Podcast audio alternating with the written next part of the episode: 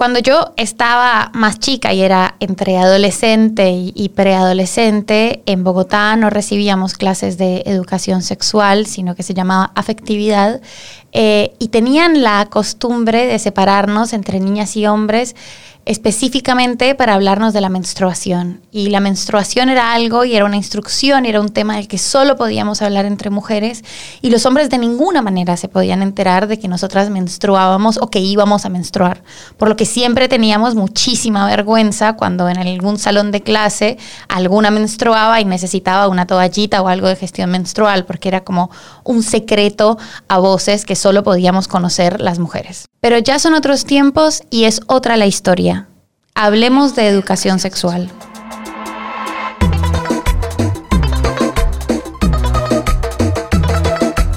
Te doy la bienvenida a Educación para Decidir, un podcast sobre sexualidad para adolescentes y jóvenes de América Latina. Cuando tu cuerpo empieza a cambiar, crecer en Latinoamérica es todo un desafío. Y es que si pensamos en las posibilidades que tenemos de acceder a información segura y confiable sobre sexualidad, la cosa se pone difícil. Por eso, en este podcast vamos a hablar con especialistas, activistas y creadores y creadoras de contenido de toda la región para informarnos y conocer todo lo que implica la sexualidad. En este primer episodio hablemos de ESI. ¿Qué es la educación sexual integral? ¿Y por qué es tan difícil tener una de calidad en América Latina?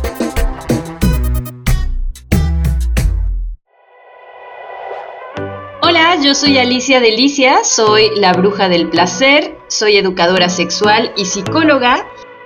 Mi experiencia aprendiendo de sexualidad fue que a los 10 años yo descubrí que mi mamá y papá habían comprado una enciclopedia de sexualidad en inglés que habían dejado, según ellos, muy bien escondida en el closet de mi hermana.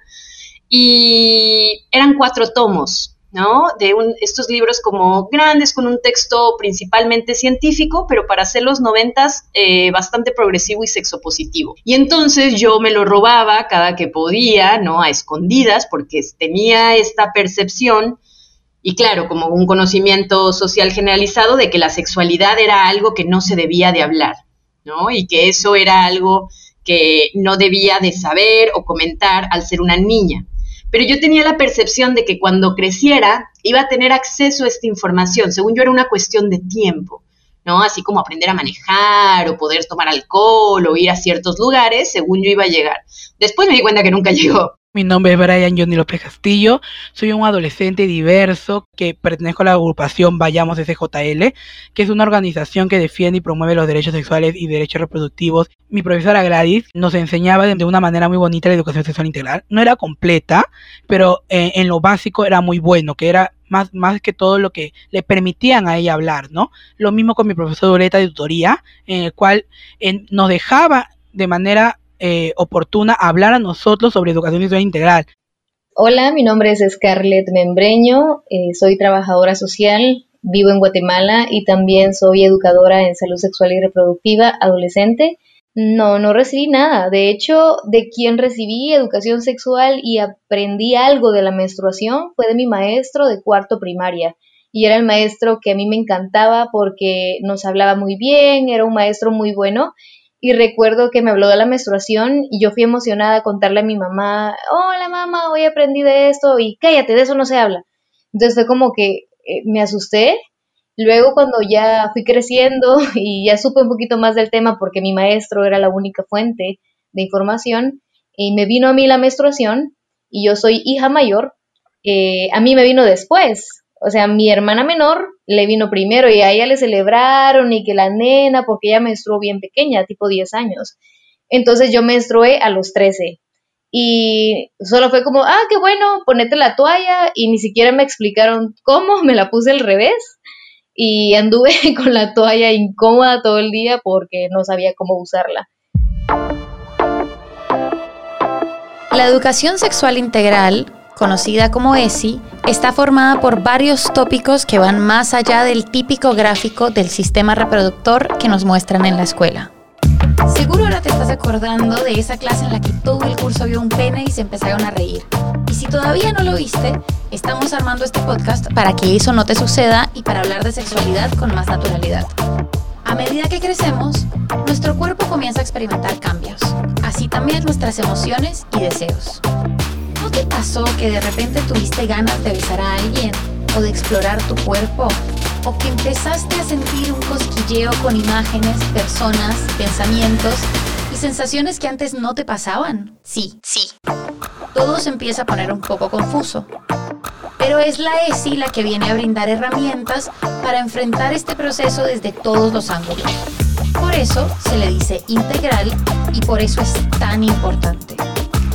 Para empezar a meternos en el tema, le preguntamos a Ángela Sebastiani, psicóloga y sexóloga chilena radicada en Perú, ¿qué es la sexualidad? La sexualidad es un componente eh, que integra nuestra personalidad.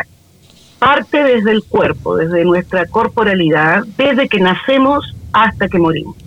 O sea, no es que la sexualidad sea solo de los adolescentes o solo de los adultos y mucho menos solo de los adultos casados, ¿no? Em, y responde a tres preguntas básicas. La primera pregunta es quién soy y abarca todo este tema del cuerpo, de cómo me siento, de cómo actúo, ¿no? La segunda pregunta es qué hago, qué, qué decisiones tomo, cómo tomo mis decisiones. Tiene que ver con el pensamiento crítico, ético, ¿no? Em, con la empatía, este tipo de cosas está asociado a nuestra sexualidad como componente. Y el tercer elemento es cómo actúo, qué hago, eh, qué me gusta, qué no me gusta, cómo me acerco a, las personas que me gustan, cómo les expreso mis afectos, cómo establezco relaciones en un marco eh, de placer y de, y de respeto ¿no? hacia el otro.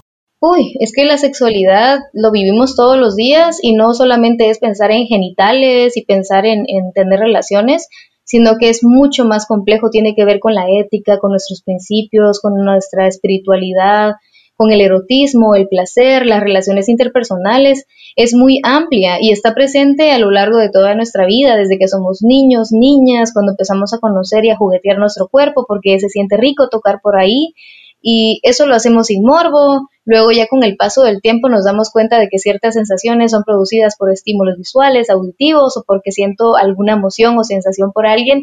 Y es muy, muy importante poder hablar de la sexualidad desde una mirada natural, normal y científica y no ocultar la información que es necesaria para que podamos tener pues una vida más segura, más plena, feliz y que sobre todo pues no, no tengamos prácticas desde el miedo, como me pasó, desde la culpa y prácticas desde el desconocimiento, porque muchas veces por eso es que se dan tantos problemas al momento de, iniciar como a experimentar ya nuestra vida sexual, es porque no conocemos o no sabemos cómo llevar eh, alguna situación que nos esté pasando.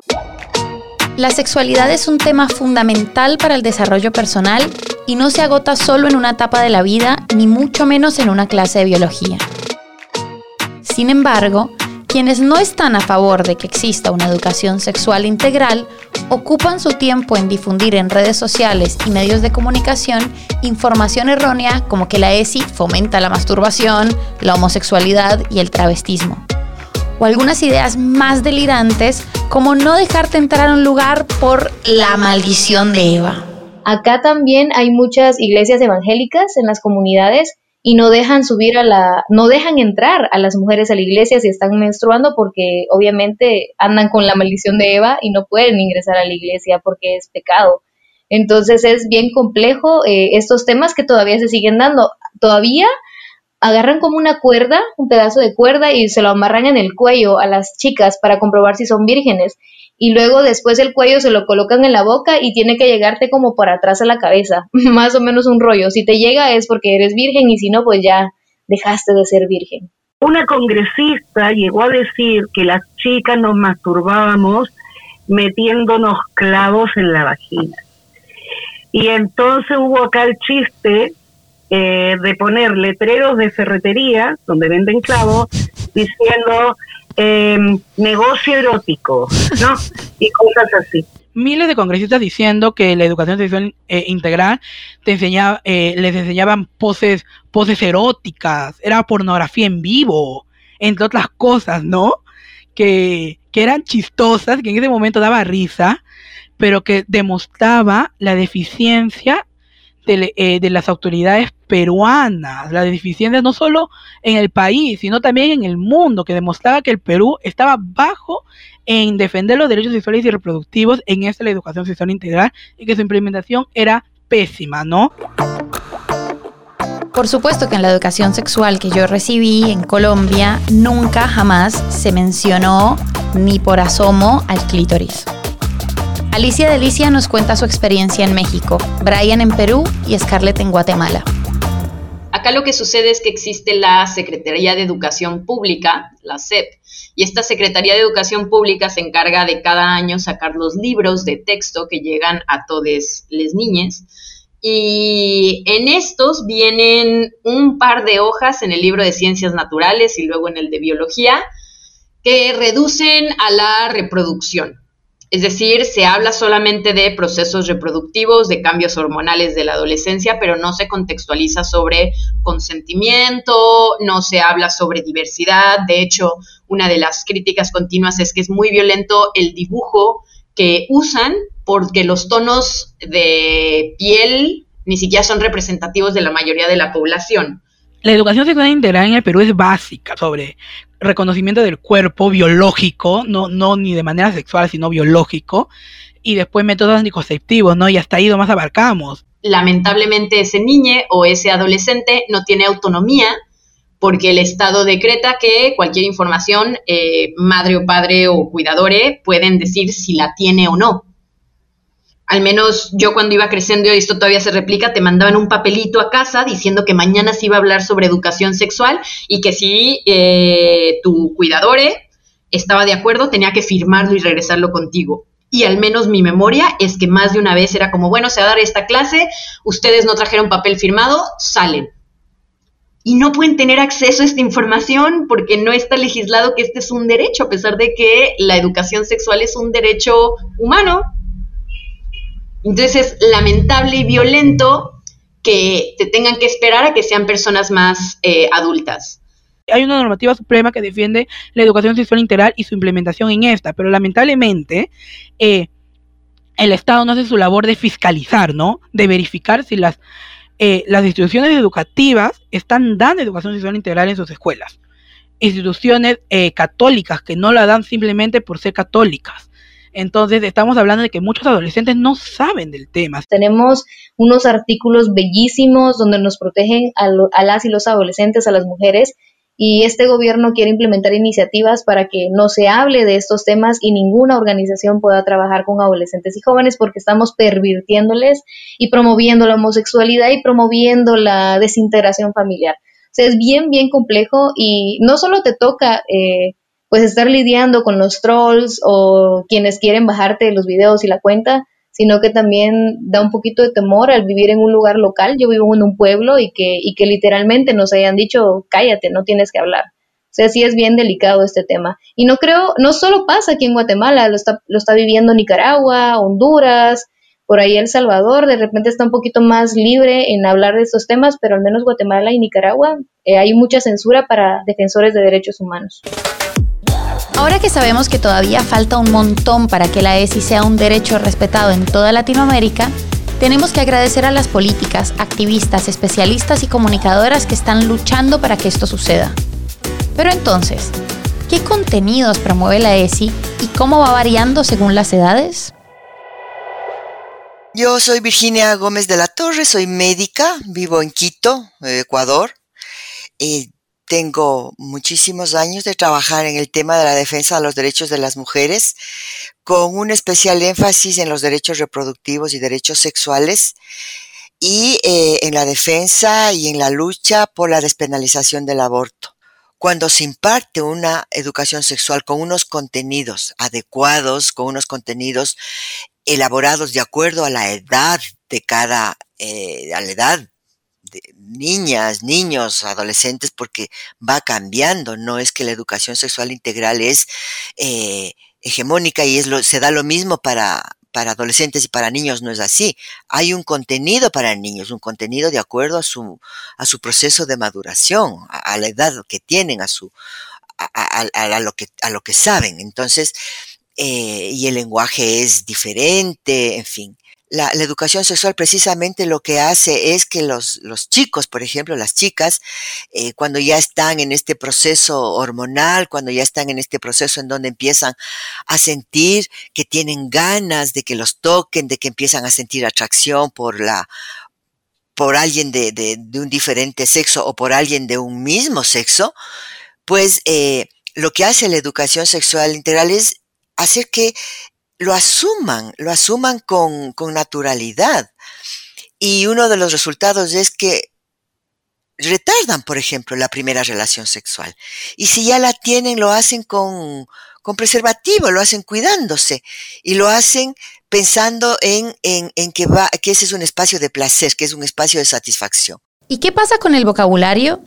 O sea, en mi colegio nunca escuché a un profesor decir vulva, pene, placer, ni mucho menos orgasmo. Yo creo que aquí en Guatemala es cultural que desde niños no nos dicen cómo se llaman nuestros genitales. Eh, a mí me decían, eh, tenés que limpiar tu, tu cuquita, la cuca, tu panito, tu cosita, pero jamás me decían vulva, porque decir vulva es como, ¡ah! o sea, hablar de manera correcta es como lo peor que puedes hacer. Te quedan viendo feo, la gente se ríe, Incluso los niños que están como recibiendo educación integral en sexualidad en su casa, cuando hablan con sus compañeritos de la escuela, dijo pene, jajaja, y es burla, o sea, es prefieren mejor ocultarlo, el conocimiento real y decir lo que todo el mundo dice, ¿no? En el caso de los hombres le dicen eh, picha, eh, chepito, incluso, no sé por qué, pero le dicen chepito, pija, mil cosas, y que aquí en Guatemala, de hecho, algunos maestros y maestras les da pena todavía decir pene y vagina y dicen eh, sus, la parte de abajo, sus partes privadas y no dicen el término correcto.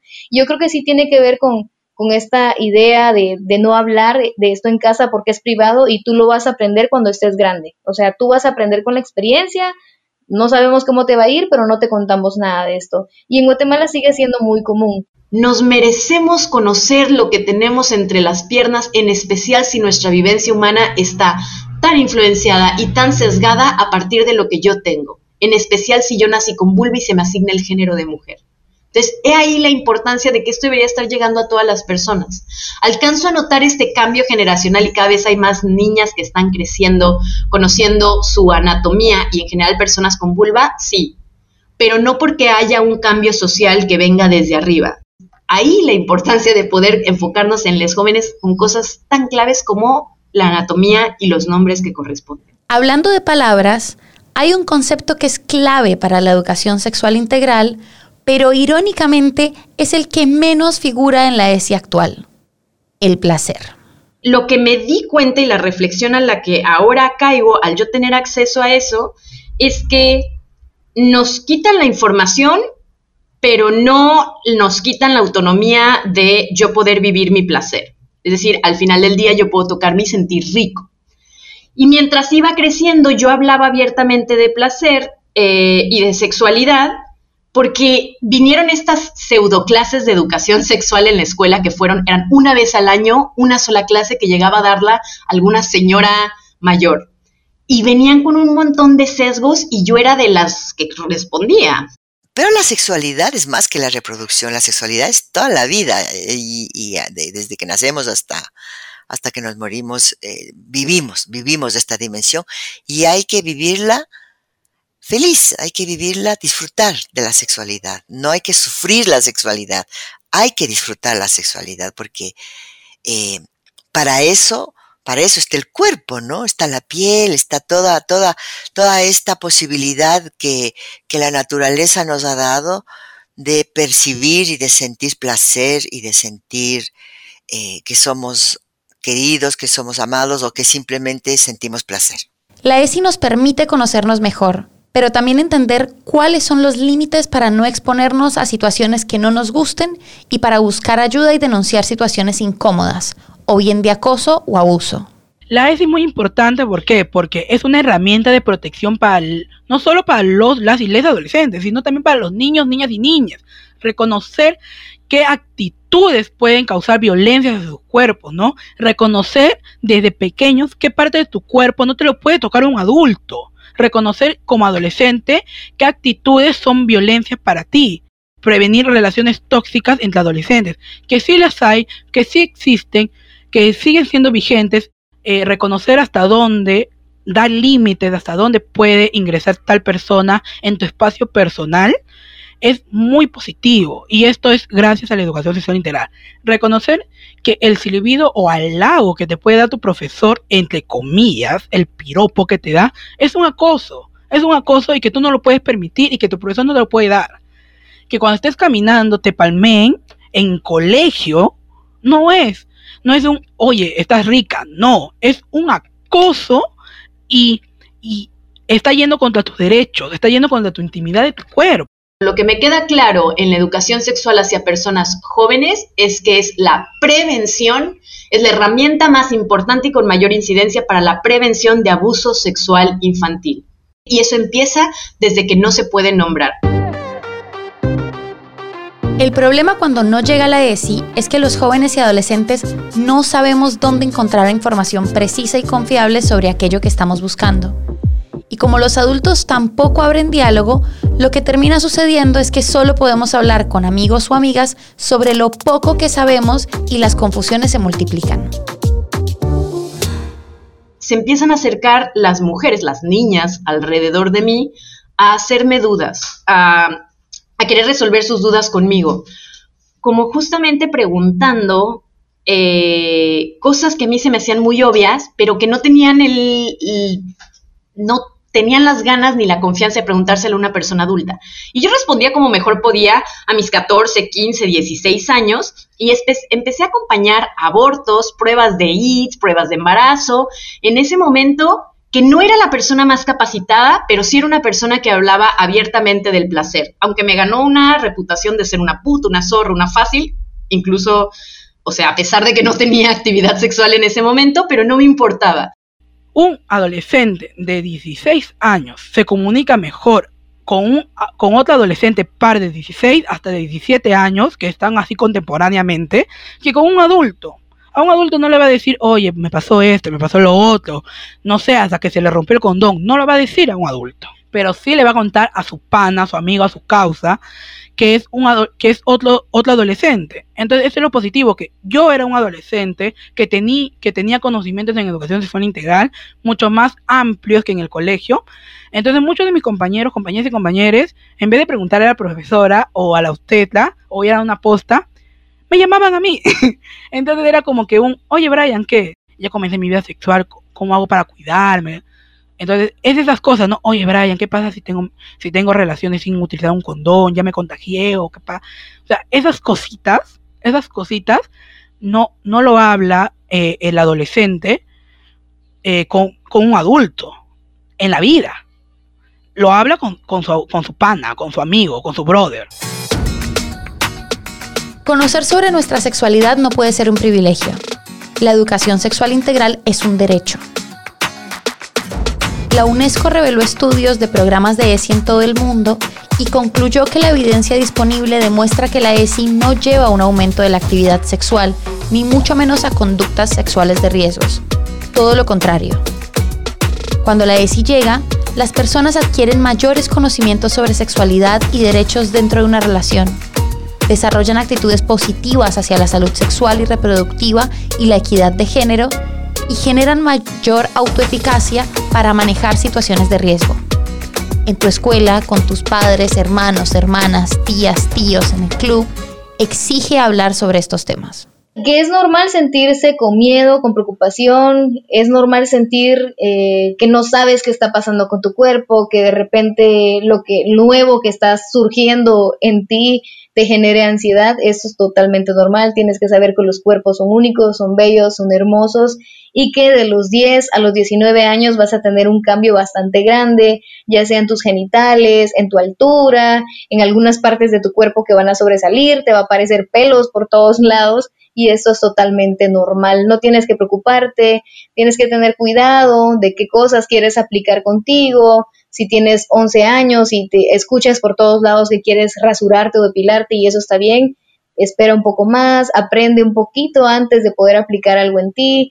Eh, sí o sí, infórmate muy bien, vas a tener deseo sexual, vas a tener eh, erecciones involuntarias si eres un chico, un chique, vas a tener eh, dudas con la menstruación y el retraso menstrual porque tal vez tus hormonas no están siendo regulares porque estás empezando a menstruar. Esto es normal, hay que tomarlo todo suave, todo tranquilo y busca siempre información con personas que sean de confianza. Si puedes eh, pagar alguna consulta o pedirle a tus padres y madres que te lleven a un consultorio con una ginecóloga o un urólogo, sería lo mejor, pero si no se puede, pues puedes buscar a personas que te puedan orientar y ayudar, que sean médicos, que sean profesionales o al menos que tengan la experiencia necesaria para que puedan orientarte y que puedas calmar tus temores y dudas. Y es normal que tú puedas sentir cosas hermosas, cosas lindas cuando estás contigo mismo, con tus manos, lávatelas muy bien. Esto no te sientas con culpa, no te sientas con miedo y tampoco creas todo lo que ves y oyes en Internet porque existe mucha desinformación. Acércate a espacios educativos que te hagan sentir mejor sobre ti. Y esos espacios educativos, como ya tenemos la ventaja de las redes sociales, mi cuenta como el de otras educadoras sexuales que comparto, eh, como acércate allí y que siempre hay una parte de información que es generalizada, luego busca individualizarla y muchas veces eso implica ir a un proceso terapéutico donde vas a hablar solamente tu experiencia de tu caso o de tener una asesoría sexológica con un profesional de la salud sexual. Siempre las preguntas son, pero ¿por qué hablar de esos temas? ¿No? Oye, pero ¿por qué hablar de tal cosa? ¿Por qué hablar de eso? ¿Por qué hablar de derechos sexuales y reproductivos? Y eh, siempre, siempre es esta pregunta, ¿no? Esta duda de por qué hablarlos, por qué tocarlos. Y desde ahí siempre digo, ¿no? Es muy importante hablar de derechos sexuales y reproductivos porque son, son derechos humanos y son derechos que nos competen a nosotros como ciudadanos, ciudadanas y ciudadanes. Además que la educación sexual integral es una herramienta de protección para cada uno de los estudiantes. Y siempre les recalco a cada uno, a cada una, a cada uno, que estos temas son tu derecho no son, no son, no son favores que te hace el Estado. El Estado no te hace favores. Tú exiges tus derechos que te deben otorgar. Educación para Decidir es un podcast original de Posta realizado a partir del Fondo Semilla del programa Idea Start de la iniciativa IDEA, el Laboratorio de Innovación Social de Planned Parenthood. En la producción y el guion estuvieron Lila Vendersky y Lucila Lopardo. En la edición, Nacho Ugarteche. La dirección creativa es de Melanie Tobal y la producción ejecutiva de Luciano Banchero y Diego del Agostino. Queremos agradecer a Ana Álvarez del consultorio de Cine Argentina por su consultoría sobre el guion. Yo soy María del Mar Ramón. Si llegaste hasta acá, te invito a compartir este episodio con amigos, amigas, compañeros y si te animas con algún profe y hasta con tus padres. La educación sexual integral es un derecho y lo podemos conquistar entre todas y todos. Hasta el próximo episodio.